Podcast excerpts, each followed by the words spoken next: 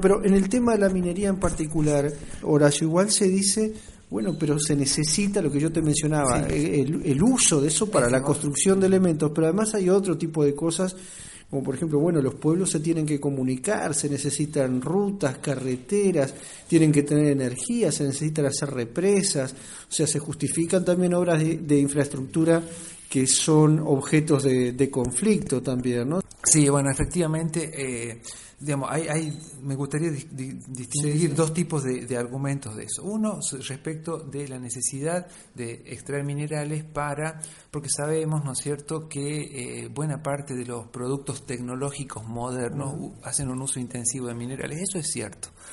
Eh, pero eso tenemos que tener en cuenta dos cosas.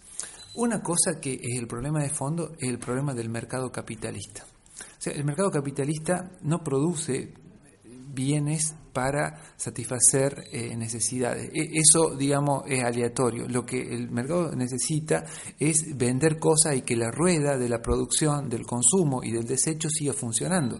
Es decir, se producen cosas para ser desechadas al poco tiempo. Hay, eh, nosotros decimos que esa es una muchas veces se dice, ¿no es cierto?, que el capitalismo es materialista y en realidad yo diría que es antimaterialista, porque no tiene ninguna conciencia del flujo de materiales, mm. es derrochador de materiales, ¿no? Entonces, las cosas están pensadas para ser, eh, para ser cambiadas cada vez, el ciclo de vida del producto se ha cortado mucho más. ¿Y eso por qué? Porque las empresas ¿no es cierto?, necesitan estar permanentemente vendiendo para generar una dinámica de acumulación. Nosotros tendríamos que producir todo un replanteo del modelo industrial para pensar productos de larga duración, para pensar, ¿no es cierto?, eh, digamos, ser mucho más cuidadoso con el ciclo de vida de los productos y el uso de los materiales. Es impresionante la cantidad de desechos de materiales que producen después toxicidad, contaminación, porque lo que importa es que la rueda de la producción y del consumo funcione.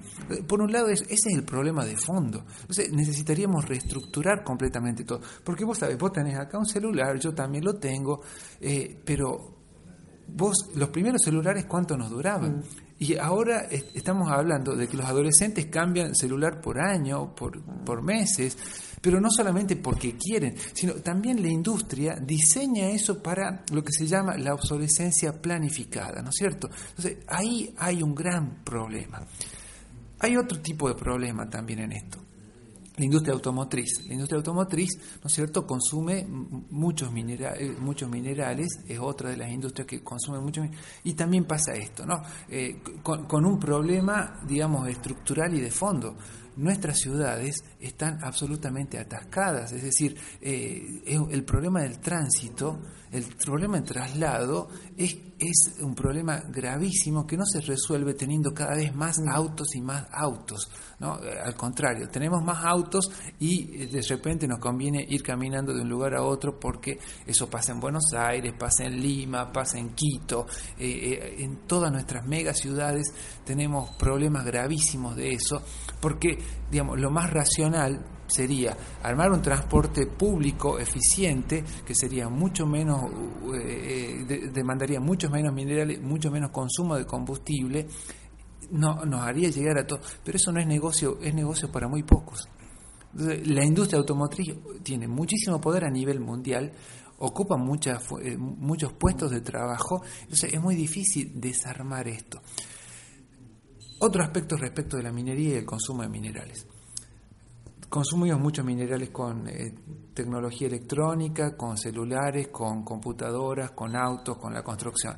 Pero la industria que más consumo de minerales produce es la industria armamentística. Eh, el complejo militar industrial, la, digamos, eh, todo la, la tecnología de la guerra es la que más minerales consume a nivel mundial. Si nosotros dejáramos de producir armas, eh, nosotros creo que podríamos vivir mucho tiempo sin necesidad de extraer minerales. No, eh, fíjate vos que Estados Unidos tiene un presupuesto impresionante, un presupuesto militar impresionante, donde la fabricación, no, solamente estamos hablando de los tanques, qué sé yo, sino también ahora de esta, los drones y todo eso, usan muchísimos minerales, minerales raros, que hay muy poco en, en, nuestra geografía mundial, y entonces necesitan eh, extraer de una forma eh, cada vez más voraz y cada vez más dañina para el ambiente. Pero entonces ahí tenemos estos problemas, ¿no es cierto? Eso por un lado. Bueno, ahora, lo otro que me decías... Respecto a la justificación de, por ejemplo, hablas de infraestructura, que exacto. Eso, eso me parece también muy importante, ¿no es cierto? Porque siempre hay que pensar, bueno, carreteras para quién, bueno, energías para quién, ¿no? Eh, América Latina, de toda la energía que genera, solo el 15% va al consumo residencial. Entonces cabría preguntarse, ¿a dónde va el otro 75%? ¿no? ¿A dónde va? ¿Quién la consume? ¿No? Entonces ahí empezamos a ver, digamos, la otra dimensión oculta del extractivismo. Es decir, cuando yo digo que nosotros, eh, una minera, eh, digamos, produce una transferencia de un recurso no renovable, que es el cobre, que se saca de acá y se consume 100% en China, en Corea y en Alemania, estoy diciendo eso. Pero también hay que tener en cuenta que no es solo ni principalmente el cobre lo que se está yendo con una tonelada de cobre. Se está yendo muchísima agua y se está yendo muchísima más energía. Porque para extraer una tonelada de cobre, en el caso de Minera Lombrera, usa 220 mil eh, litros de agua y usa, ¿no es cierto?, más o menos 6 eh, megavatios de energía. Eh, para que te dé una idea, yo vengo de la provincia de Catamarca, donde está este mega emprendimiento, ah. Minera Lumbrera, esa sola empresa consume por año 870 mil megavatios hora de, electricidad. El consumo residencial de todos los usuarios privados, ¿no? familias que consumen, eh, llega a 177 mil megavatios, o sea, 870 mil contra 170 mil. Entonces, muchas veces estos proyectos de infraestructura y todo eso, con la excusa de que va a llegar a la gente, en realidad están generando los servicios energéticos y de infraestructura para viabilizar el saqueo. Por eso es muy importante tener en cuenta y hablar de, por ejemplo, el plan IRSA, que es el plan de infraestructura, la iniciativa de infraestructura regional para Sudamérica, donde nuestros gobiernos están pensando y diseñando el territorio mega obras, represas, hidroeléctricas, grandes caminos, hidrovías, pero ¿para qué? Para usando la, metáfora de, mm. Eduardo Galeano, para abrir nuestras venas para que siga saliendo, ¿no es cierto?, la fuente de nuestra riqueza. Entonces, yo en, mi propio Catamarca hay una gran carretera que es el Paso de San Francisco, que se inauguró en los 90 diciendo que eso iba a hermanar al pueblo de Argentina con Chile, que iba a fomentar el turismo, qué sé yo. Y eso fue todo mentira. Era el camino que necesitaba Minera Lombrera para traer sus insumos que vienen por el puerto de Copiapó vía Chile y van y abastecen acá. Entonces, eso nos muestra también los otros caminos de, eh, digamos, el saqueo. Eh, esta infraestructura, por un lado, son caminos donde entran venenos y donde salen riqueza. ahí hay, ¿no es cierto?, el flujo de eso. Hay que analizar desde un punto de vista de la ecología política qué es lo que entra y qué es lo que sale. En el caso de la minería entran combustibles, contaminantes, químicos, explosivos todas sustancias tóxicas y peligrosas. ¿Y qué es lo que sale?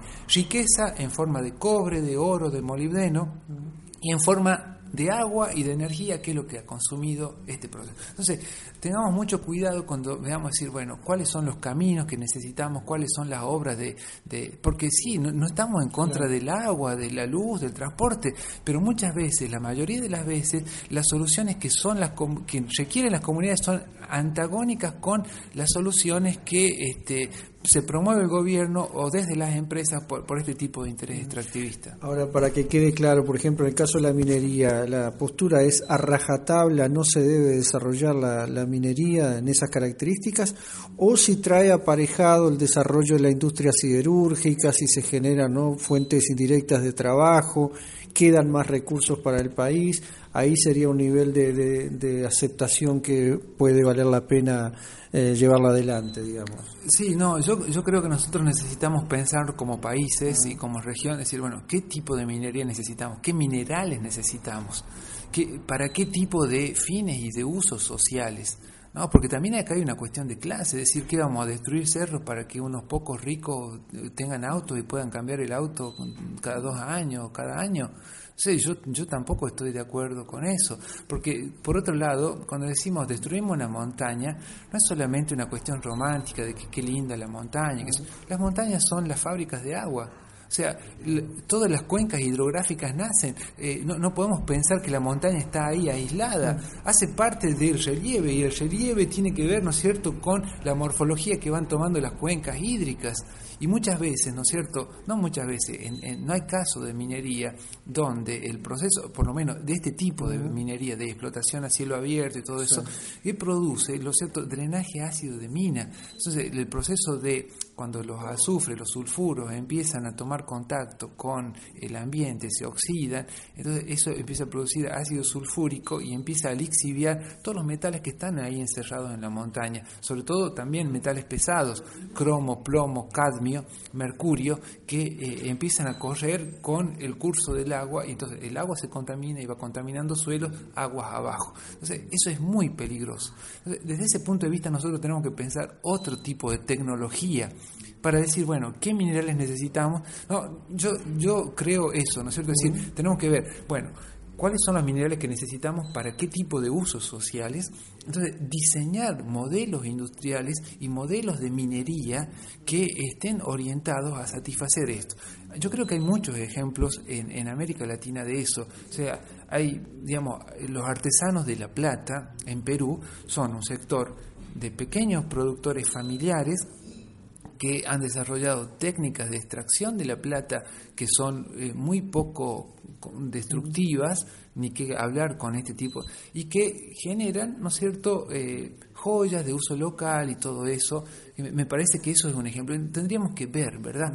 hay, hay, muchas cosas, pero en general eh, pensar que nosotros con un maquillaje de otra legislación y qué sé yo, va a venir una empresa canadiense a explotar y que eso va a producir un encadenamiento de que va a producir siderurgia acá.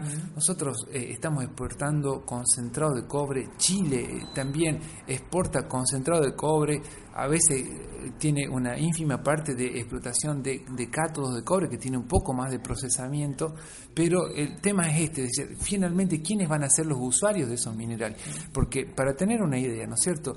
Ayer dábamos un ejemplo en el consumo de aluminio, que es el dato que tengo más presente.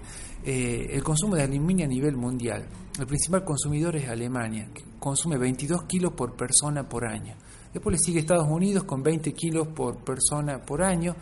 China con 13 kilos por persona por año y acá en América Latina se consumen 2 kilos por persona por año. Entonces, y el 45% de la bauxita, que es la materia prima de la cual se hace el aluminio, sale de América Latina. Entonces, vamos a destruir nuestras montañas, contaminar nuestros ríos para abastecer el aluminio de un alemán, de un chino, de un norteamericano. Yo no estoy de acuerdo con eso. O sea, digo, bueno, ¿cuáles son las necesidades de aluminio que nosotros tenemos? Y, bueno, de, eso se trata, ¿no? Entonces, en ese sentido también me parece que es importante ver que las desigualdades de clase se producen y se reproducen, se multiplican eh, a través de estos proyectos extractivistas que muchas veces, ¿no es cierto?, llevan el engaño de que van a generar empleo y todo eso. Eh, eh, tenemos que ver, ¿no es cierto?, realmente la fuente de vida, la generación de valores de uso, ¿no? Y cómo eso llega a modos de mayor distribución social, porque grandes economías concentradas producen, en términos de estructura de clase, oligarquías. Es decir, vos tenés economías concentradas donde pocas empresas producen grandes porcentajes del PBI, eso en términos de clase significa que hay pocos sectores que tienen una gran capacidad de apropiación de la riqueza social. Mm. Vos hablaste del concepto de esto ya quizá bien incluido en lo que venís hablando, pero del efecto biopolítico de esta situación y de la mineralización de la sociedad. me gustaría que desarrollaras un poco esos conceptos que implican. Bueno, eso tiene que ver más, en realidad, ¿no es cierto?, con, eh, digamos, la idea de crisis civilizatoria, de cómo la, la, cómo la crisis ecológica se plantea como, como crisis civilizatoria, porque estamos como la humanidad, estamos con una enfermedad muy peligrosa, que es que cuando, digamos, estamos enfermos, pero no sentimos los síntomas de nuestra enfermedad. Y cuando nosotros no sentimos los síntomas y no tomamos conciencia de que estamos enfermos, no podemos hacer nada para curarnos, ¿no? Eh, digamos, hay una metáfora que se usa mucho en esto, ¿no es cierto?, que es la idea de eh, la muerte de la rana, ¿no? O sea, vos pones una, una rana en, en, si vos la pones a la rana en, en un recipiente con un agua caliente, la rana salta, ¿no? porque el choque de la temperatura ve, siente el peligro y va a hacer todo lo posible para salir de eso. Si lo va a lograr o no depende, ¿no es cierto?, de cómo sea el recipiente, no nos interesa. Lo que quiero decir es que, digamos, si la ponemos en agua caliente inmediata, la, rana sale. Si nosotros ponemos la rana en agua fría, pero resulta que está dentro de una olla que le estamos calentando, eh, y le empezamos a calentar, la, rana se va a morir sin, sin ningún tipo de reacción. Sin ningún tipo de reacción porque eh, su cuerpo se va a ir acostumbrando a eso. Y digo, dentro de las capilares de la sensibilidad vital, de las subjetividades y de las sociabilidades, somos una civilización, nosotros, la civilización moderna, que está cada vez más amortiguada por el consumo y por el fetiche de las mercancías. Dijiste que el consumo anestesia a la gente, ¿no? bueno, sí, exactamente, porque yo para explicar el extractivismo acá en América Latina uso esta metáfora quirúrgica, ¿no?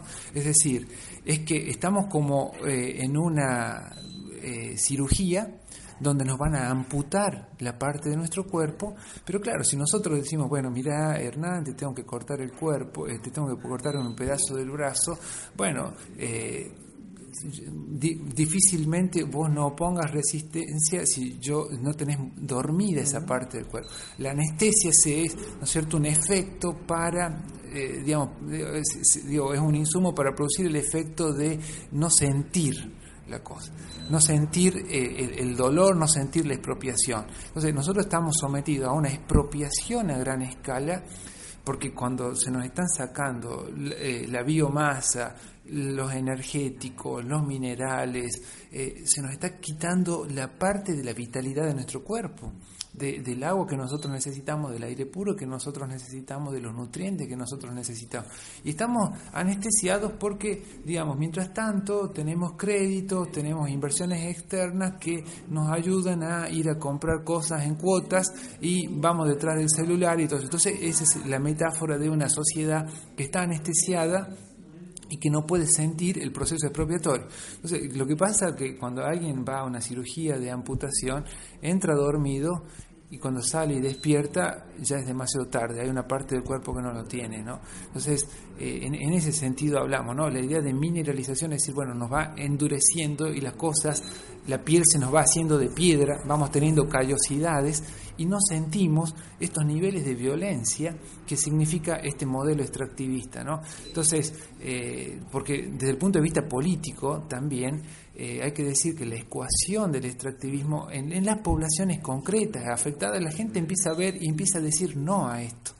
hay mucha resistencia al modelo minero, al modelo minero, al modelo de, de, hidrocarburos, del fracking, en todos lados, desde Ecuador, Colombia, Brasil, Argentina, Perú, eh, en la Patagonia mismo, ¿no? y los gobiernos, tanto los de izquierda como los de derecha, lo que dicen, no, tenemos que desarrollar, y en nombre del desarrollo nacional empiezan a perseguir y a criminalizar eh, a, sus propias poblaciones. En el caso de Ecuador, yo vengo de ahí, el mes pasado estuve ahí, estuve más de un mes, eh, y la, zona de INTA, que es una zona de cafetaleros que producen café orgánico, pero producen muchas otras cosas más, tiene sus propias vacas, sus cabras, eh, frutas de todo tipo, maíces, zapallos de muchas variedades y todo eso. Y esa gente hace mucho tiempo que viene diciendo que no quiere minería de los 90, cuando había el primer proyecto que dieron los japoneses de la Vichy Metals, ellos quisieron explotar ahí, ellos los corrieron, les dijeron que no.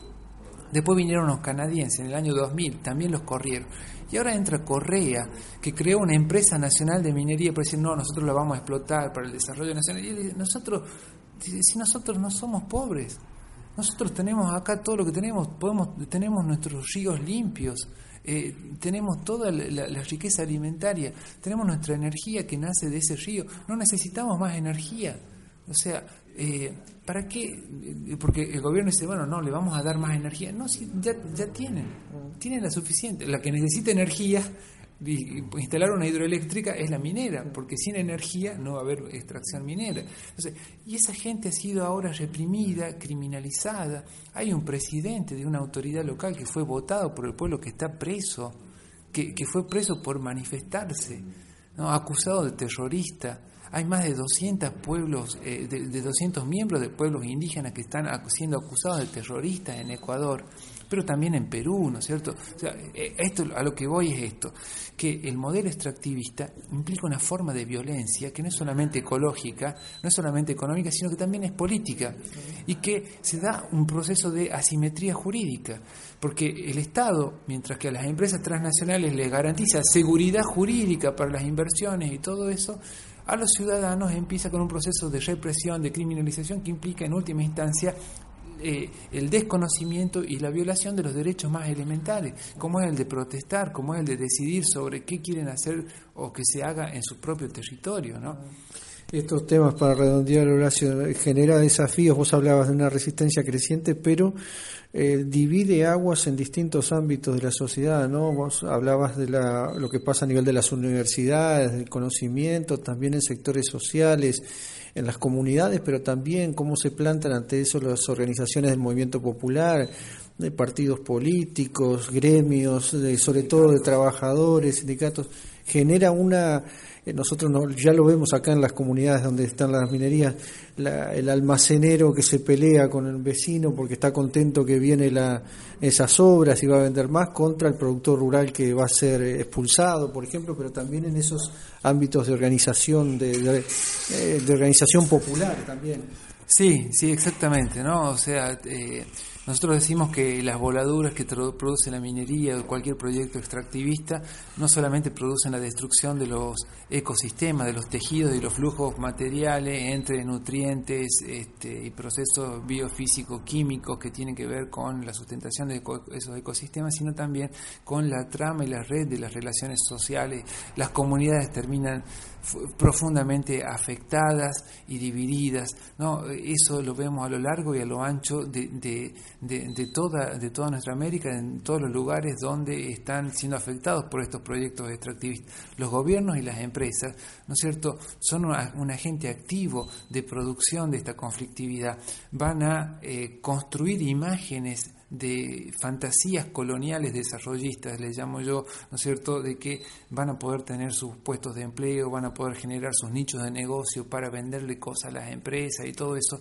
Y resulta que la verdad es que son muy pocos los que pueden participar de eso y son mucho más los que pierden que los que ganan. Pero las empresas producen, ¿no es cierto?, un soborno social a gran escala a través de lo que ellos llaman la responsabilidad social empresaria, que empiezan desde el primer día ya, ¿no es cierto?, eh, a ofrecer cosas, este, vamos a dar, a hacer escuelas, vamos a hacer hospitales, te dicen, le vamos a donar cosas a los clubes, y eso efectivamente hace, pero eh, digamos, si nosotros vemos en términos realistas de qué se trata de esto, se trata de un, de un soborno social a gran escala que en muchas poblaciones hay sectores que siempre aceptan y hay sectores que los rechazan.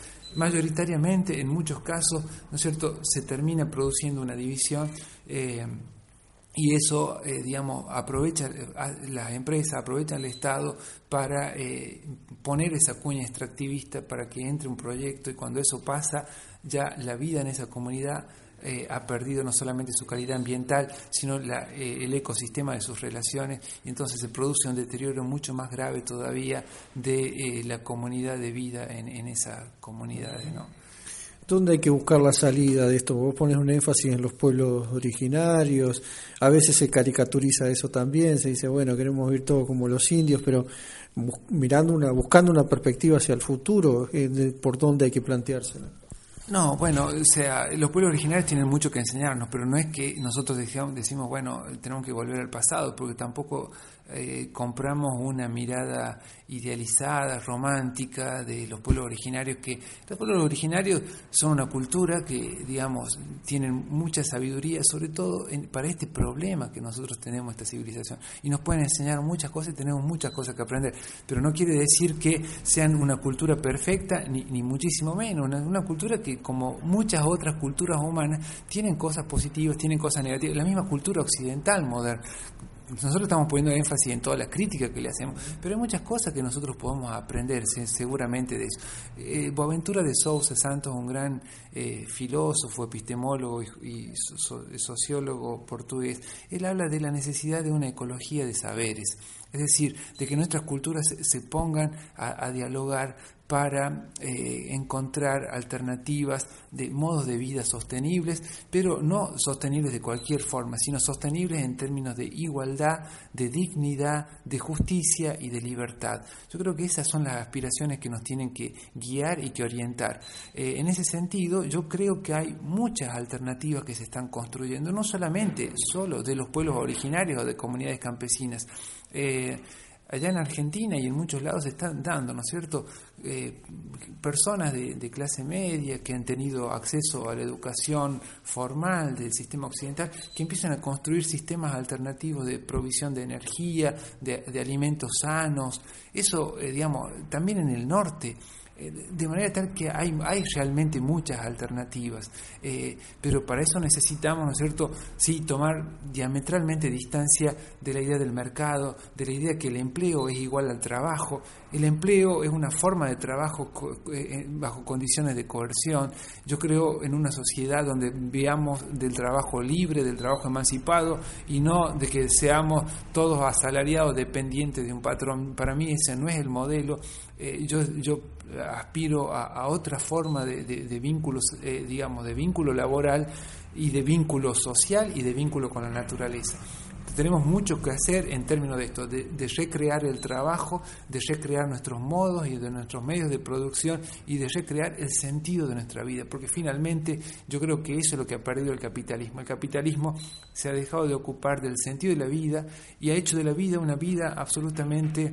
vacía, donde mucha gente, ya demasiada gente cree que estamos acá para vivir, para comprar y para vender. Vender barato, eh, digo, vender caro y comprar barato es casi la única preocupación que tiene ya demasiada gente y nosotros creo que como especie, ¿no es cierto?, que somos parte de la naturaleza y que tenemos eh, como esa expresión más compleja de la naturaleza, que tenemos los niveles de conciencia y de libertad, deberíamos poder aspirar a construir un sentido de la vida que vaya más allá que el sentido de la compra y la venta.